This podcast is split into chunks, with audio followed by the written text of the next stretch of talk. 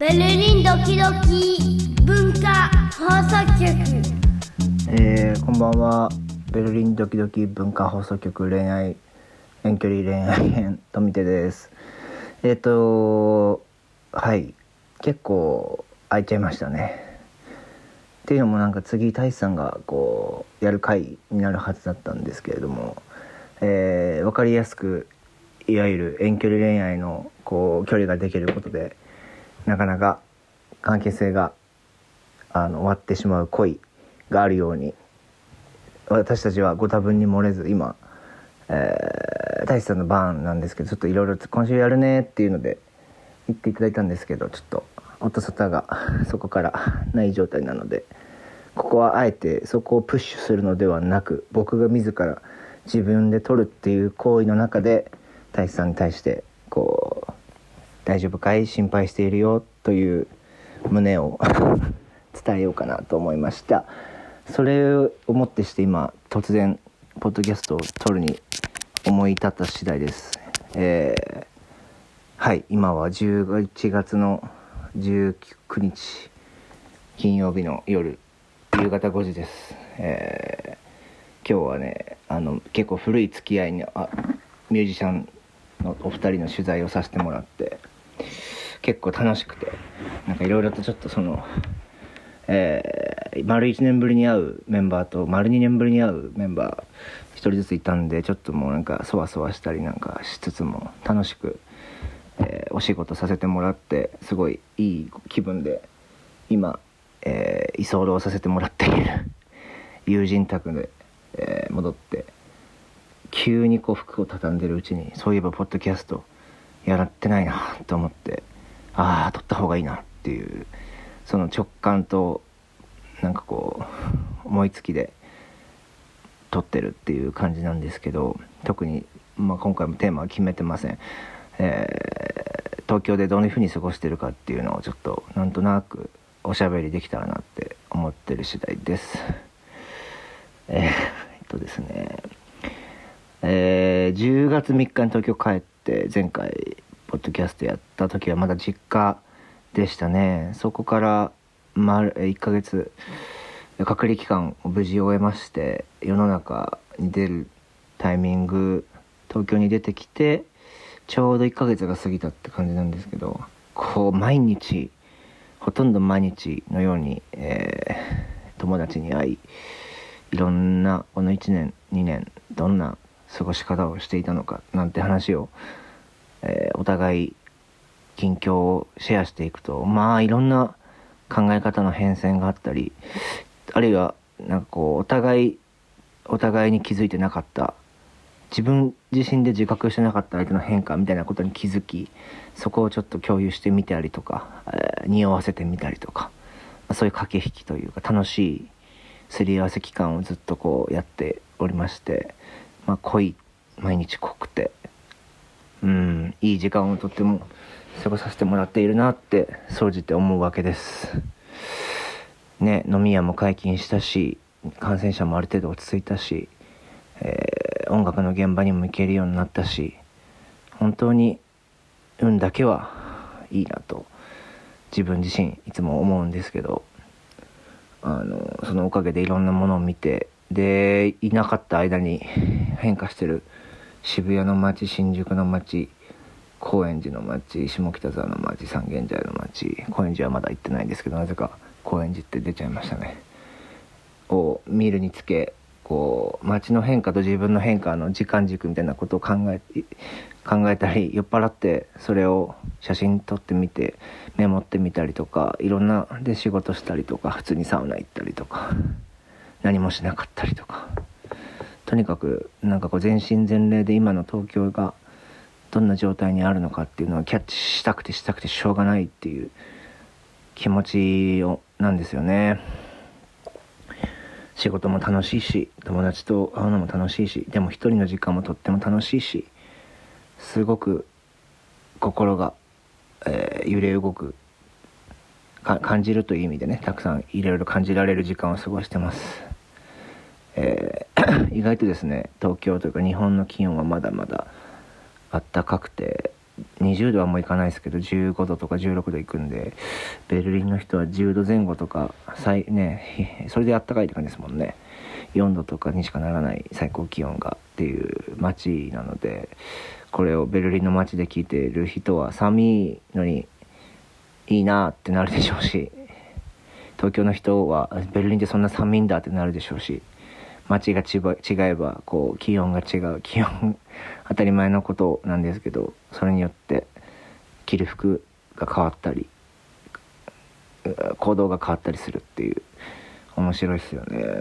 うん、意外とねそのスッとこう東京の中に紛れ込んでいるつもりでも気づいたらベルリンっぽい動きしてる時もあるようで。面白い。それはもう無自覚に染みついたものだったりしてへえってなったり例えばマスクをあの外ではマスクみんなね日本はするのは当たり前なんですけどこうベルリンではしなくてよかったものでこうでマスクしない時ってこう日本人ってこうマスクを口からこう出すようにして喋ったりするじゃないですか。絶対外してブレスレットみたいにマスクをこう右手か左手にぶら下げるんですよ。ベルリンの人って。なんかそおしゃれじゃおしゃれだなって思うと同時になんかこうなんかなんかなんていうのかな。不格好じゃないね。そう所作が綺麗だなって思って。なんとなく僕そっちの方が好きなんでそれやっちゃう時があるんですけどあいけないいけないとか。はい。そんなことを思ったりしてなんとか町の人になりすまして滞在している次第です。ただあのですね思ったより東京の仲間たちが、えー、しっかりとこの位置でめきめきと実力をつけて、えー、仕事をしてたりまた創作してたりするのを見てすごくこうパワーをもらもらうというかああもう僕もしっかりやらなきゃなと。やりたいことに対してまっすぐ向かわなきゃなっていう気持ちがねこう出たりただもういい大人なんでねその現実との中でのいかにこう地に足をついたまますごい高いところを目指せるかみたいなことを考えてみたりただただくだらない話してゲームして寝るだけの時もあればうん。まあねいろんな本当に本当にいろんなことがこの1ヶ月の間にあって、うん、お金特にこの1ヶ月うんこの1ヶ月の間で2ヶ月ベルリンの生活の2ヶ月分ぐらい金使ってますね。東京の街はエンターテインメントがとっても充実しているのもあってやっぱり楽しいのでお金をそこに落としていくというこのサイクル資本主義社会のサイクルのうんえー、システムの中にいるのを痛感するしますね。やっぱり東京にいて生活したり仕事をするんであればうんやっぱりこうお金は稼がなきゃいけないなっていう気持ちにおのずとなっていく。それはその方が楽しいからその方が理にかなってるからその方が成熟した遊びができるからっていうことになると思うんですけどふとこうそういう自分を顧みるにつけなんかこうやっぱ散歩して公園でボケーっとするようなベルリンでの時間がいや愛おしく思ってなんかこうあの近くの神社とかお寺とか公園とかに行ってぼーっとするだけの時間もちゃんと確保しないともうすっかりそういう生活の良さを知ってしまった手前なんかこうかつてのようにただただこう街を回遊その経済の街の中を回遊して楽しむだけだと満足がいかない体になったっていうこれは多分すごくいい変化だと自分では思ってるのでふっとこうそういう気持ちになった瞬間は無理をせずあの友人たちにもちょっと今日は行かないというか行けないっていうこと言って 時間をとって、まあ、銭湯に行ったりね一人であの考え事してみたりとか。うんめちゃくちゃ。この間ねあれなんですよ。えー、中目黒に銭湯がありまして孔明線っていう。でそこがもうなんか気づいたらベルリン行ってる間にめちゃくちゃサウナブーム来ててなんかむちゃくちゃ並んでたんですよね。だから結局サウナできなくて天あの露天風呂と水風呂行ったり来たりしてそれをやった後に、えー、はなんか今日友達捕まんないなみたいな感じの好きな仲間好きな人捕まんないなって感じの時にがありまして、えーとりあえず歩くかと思って 中目黒から、えー池尻大橋割と近いんですよね恵比寿との逆に。池尻大橋から三軒茶屋。これも一駅分なんですよね。三軒茶屋から下北沢一駅分なんですよね。これ全部歩いてそう1時間ずっとこうそれぞれの駅の喫煙スポットでタバコを吸いちょっと休憩しっていうのをやりながら歩き続けてなんかすごい街ごとの雰囲気の違いの移ろいとかなんかいろいろこうでその時にちょっとベルリンのあのすごいこの夏あよく遊んでくれたお世話に精神的な意味で結構いろんな気持ちをシェアできた先輩にふと電話したくなって「いやー東京金使っちゃうね」なんて話をしたりうーいろいろとこうざっくばらんに話できて結構すっきりしたとこもあって。うん。そうですね。やっぱり今のあのホームはもう僕はベルリンなんだなって思ってこう滞在者の目線で街を見てそこになんかこうなんかこう嬉しくもあり寂しくもありここはもう次滞在一時的に滞在する街だっていう気持ちがすごく強くて。なんかそんな気分で街を歩いてるともっと日本のいい部分とかなんかこう安心できる文化とかに出会ったりしてふっとそこの美美学とかいいなって思う瞬間をこう見つけられるよう、ま、見つけた気分になってなんかそれが嬉しかったりするんですよね。やっぱ再発自分のこうあれですね分かりやすく言えばこうずっと実家帰ってなかった人が自分の生まれ故郷に帰る感じなのかもしれないですし。でもそういうのって旅してたらねあの今までは本当に味わってたみんな味わえてたんですけどやっぱりとても羨ましがられますし僕の今の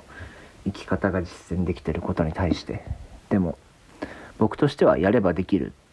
と思ってるのでそれやればいいじゃんって思ったりもするんですけどまあもちろんねいろんな現実のこう折があるんでそれをこう一つ一つ研いでいかないことには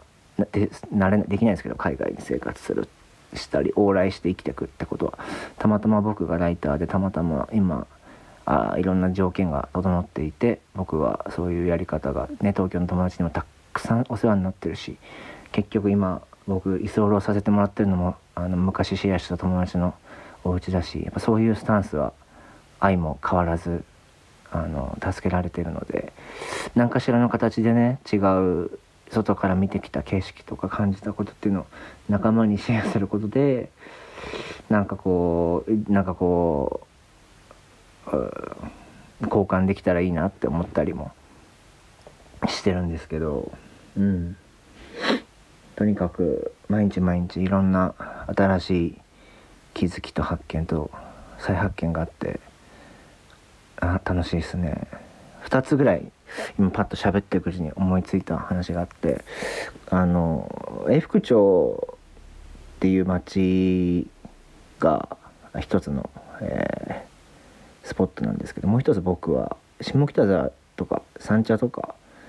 三軒茶にね僕ね10年前2011年の10月ぐらいから大学卒業して編集プロダクションに入ってあのそこでうんと仕事して結構いろいろと忙しく書籍やミクシーニュースや R25 といった媒体たくさんもう本当に多岐にわたっていろんなものを書かせてもらってあと普通にピアノムック本とかあの名前検索したら昔のものも出てくるかもしれないんですけど、まあ、そういうのやってる時期にがありまして本当に新人のいろんなこと経験させてもらう時期にちょっと忙しくてもう埼玉から通うのは無理だっつってやっぱ上京したいなっ三軒茶屋に一人暮らしを始めたのが2011年の10月とかだったんですよね。でそこでたまたまそのいわゆる Airbnb ありますね。であれで三軒茶屋にこうお家を 複数に行って滞在していたんですけど、うん、そこがもともと住んでた家の三軒たまたまねたまたまそこがもともと住んでた三軒茶屋の家のそばにあって5分ぐらいのとこにあってちょっとねそのまた暇を持て余しなんかこのまま部屋にいても頭の中考え事しすぎて堂々巡りしちゃいそうだ。ちょっと外に出るか。てか洗濯もランドリー出さなきゃみたいなね。まあいろんな条件が重なって飲みに行く一杯でも飲みに行くかと思って出かけて昔行ったよく行ってた三角地帯にあるバーみたいなとこがバーですね。バーに行ったんですけど「霧の中の風景」っていう映画のタイトルがあのーうんあのーお店の名前になってるとこがあってそこがえー本当にいつもこなんかこう人気になっちゃったんですよね。僕がもう住んで数うん、その頃にできあなんていうのかな。もともと違うお店だったんですけど霧の霧の中の風景通称霧中になって結構役者の卵だったりとかいろんな面白いそういうカルチャー会話の人が働いてるようなバーで結構いろんな人でなんかやか別にそれだけじゃなくて会社員の人とか普通にいろんな人がこうざっくばらに交流できる立ち飲みバーがあったんですけどそこがこう混んじゃってからあんまり行かなくなってでたまたま山頂飲む機会あってもちょっと行きたいなと思っても死ぬほど混んでて入れる状態じゃないみたいな感じだったんですけどたまたま行った日が2人しかお客さんいなくてあ今いいやと思ってパッて入ったら、えーそこの店員さんでうんと役者さんの人とかその彼女さんとかがいて結構それなりなんかこう有名な作品とか出てる人が働いててでまだ若手で今日長野で撮影したんですけどたまたま、えー撮影が終わって帰ってきて明日バイトなんですけど飲みに来たんですみたいなお話始まっていや僕もここ6年78年前に飲んで以来なんですみたいな話してでなんか彼,、えー彼まだ23歳で結構落ち着いた男の子でだけどなんかこう素敵な雰囲気を持った人でいっぱい喋っててでなんかレコード坂本慎太郎さんが好きっていうんでなんか彼が流してそれ聞きながら喋ってなんとなくなんかこう3010年前に自分がやってたことと同じような23歳の若者がなんかこう夢を追いながら一生懸命バイトしながらでもちゃんとなかなかの対策に出てるたりするようなこう子がや働人が働いてててかまあ飲みに来ててなんかすげえ不思議な気持ちになったんですよね。10年前の自分と一緒だけどなんとかこのなんかこうあの、えーその時はあの僕はまだミュージシャンのインタビューとかうんカルチャーの仕事っていうのができてなくてある種悶々としてた時期でもあったんですよね。でもちろんもうとにかく目の前のことを一生懸命やって少しでも早く実力をつけなきゃでも全然メンタルとかあの実力が追いついてない時期でこう葛藤みたいなのばっかしてたんですけど。なんかその頃の自分の年齢の子たちがこうお店を切り盛りというかバイトで働きながらやっててなんかオーバーラップしたりなんかして 年取ったなみたいなちょっと気持ちにもなりつつすげえなんか楽しかったっすんですよね。でなんかそういう時間の経過がある中でやっぱ三軒茶屋っていう街はそういう三軒茶屋らしさがいまだに担保されてるというかそういう役者陣とか文なんかそういう何かやりたい人たちもいっぱいいて若者たちがこうなんやもういろんな感情を抱えたまま先に飲みに来るみたいな感じの場所なんですごいなんかいい時間だったなと思ってでランドリー回してたからあ止めなきゃでありがとうございましたって止めに帰るんだけどそのランドリー200円300円入れたやつところがあの全く違う人のランドリーを回してて俺の洗濯物が一個も書いてないっていうんで うん本当に何やってんだって思って相変わらずダメだなって思って もう一回回してそれであの30分ぐらい時間があるっていうんでちょっと散歩したいなと思ってまたそのそれでさっきの話に戻るんですけど自分が住んでた場所の家の前とかちょっとプチ散策して見たりとかしてなんか見たりしてなんかそのタイムスリップ感に酔いしれるみたいな。自己満をして過ごしてみたりとかね。なんかそういう過ごし方もさせてもらったり友達といっぱい会う中でもちょっと自分の時間の中でそういう懐かしいけなんかこう気持ちと今ここで再会するみたいななんかこう感じがあってなんかすっごいあ時間の10年って時間の経過をか思ってみたりもしたわけです。それが一つの過ごし方で話したかった最近の思ったことなんですけどもう一個があのコンビニがやっぱすごいっすよね。各種。セブンはコーヒーがうまいじゃないですか。100円の。あれに対抗していろんなコーヒーが美味しくなったコンビニが。でファミリーマートといえばファミチキじゃないですか。でローソンといえば唐揚げくんじゃないですか。この間ね唐揚げくんの容器がね道端に落ちてたんですよ。多分食いつってポンって誰かが捨てたんですけど唐揚げくんの容器ってよくよく皆さん思い出してみてください。唐揚げくんの容器ってあれなんですよ。ちゃんとから鳥の鳥のこう可愛い鳥があしらわれてるんですよね。すごいなんかあの唐揚げくんのためだけのデザインが唐揚げくんになされててそれは人気商品になるわって思ってで美味しいし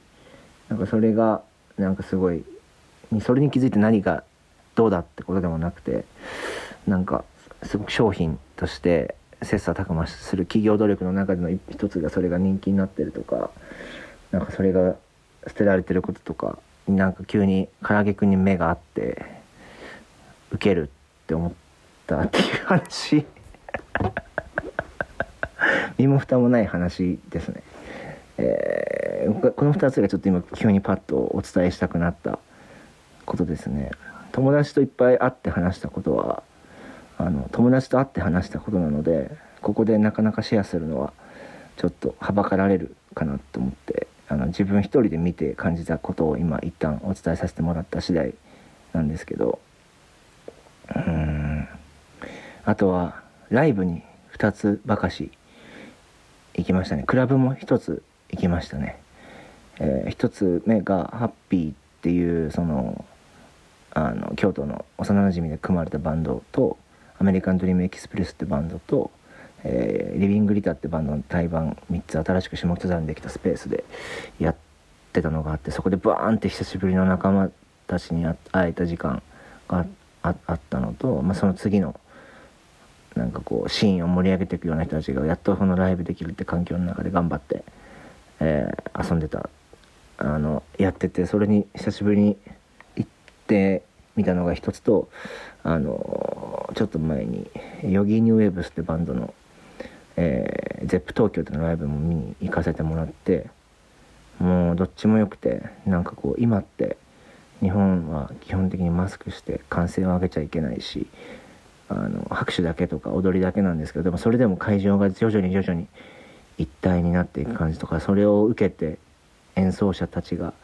熱を帯びていく感じっていうのをこう肌で感じてなんかすごいな。やっぱ結局やっぱそういう場所がないと人々とお客さんとミュージシャンっていうのは交流できないし生で聴くってこういう醍醐味ってここにあるなって思ったりとかうんすごいやっぱり音楽の現場に行くのはとっても楽しいですね。ベントっていうあの青山にあるクラブにも友達が DJ するので行かせてもらったんでたまたま 同じ時期にベルリンから一時帰国してる友達のこと そこでもうしっかりこう僕初ベントだったんですけどすごいスピーカー良くてなんか音踊れたり休めたりする場所があって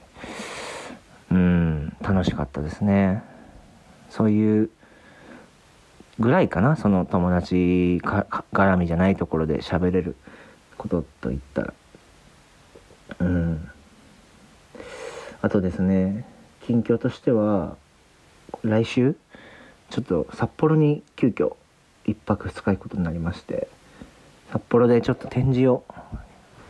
えー東京アートブックフェアで出した相沢君と作った「ヴェイカンス・ヴェイカンシー」の2号をちょっと作ろうと思ってるんですけどそれの、えーに伴いましてちょっと札幌で、えーまだお知らせできないんですけどこうやるやるようなアイディアがいくつかあってちょっと下見に行ってこようかなみたいな。視察に行ってくるっていう段階なんですけどこれも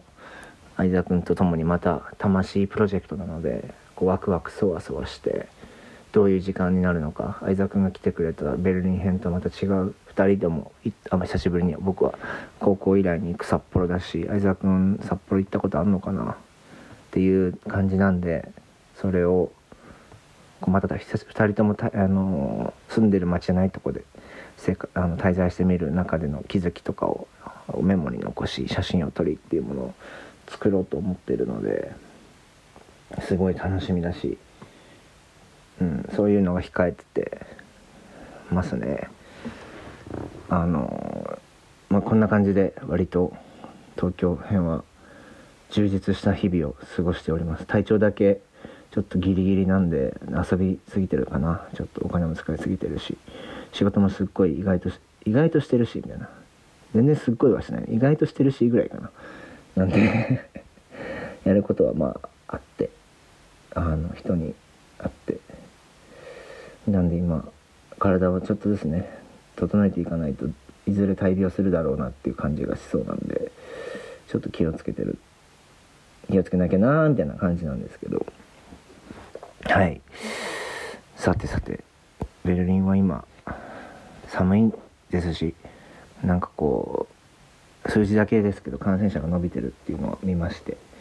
まあ雰囲気的にちょっとかなりあのね芳しくないようなところも出てきそうな雰囲気だというのをちょっと人づてにそのベルリンにいる仲間から聞きましてまあね難しいよねこればっかりは。どこまで行っても正解がない話なんでどういうスタンスでうやって生きていくかっておののすごく試されてる時代だと思うんで毎回毎回自分とその人様のことを考えながらね行動していかなきゃいけないんで、うん、常にそういうのは迫られるんですけどどうぞどうぞ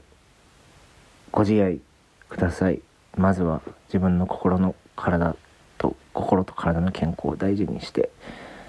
過ごしてもらえたら大志さんはでも結構ツアーねジャガーの目でライブやってるみたいだし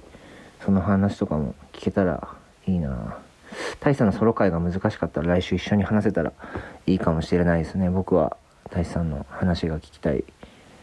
うん気になりますね。大志さんが今ベルリンでどんなことを考えて思っているのか。僕のベルリンのロックダウン中に出会った、ね、大事なお兄さんなんで今ちょっと忙しいのかもしれないですけどとりあえず僕は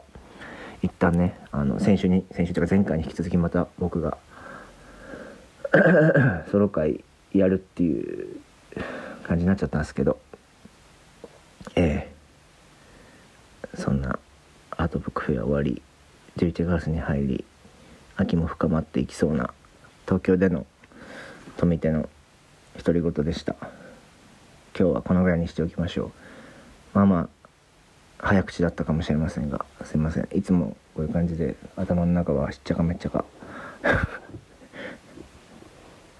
はいそんなところでえー、さようなら。また聞いてください。さようなら。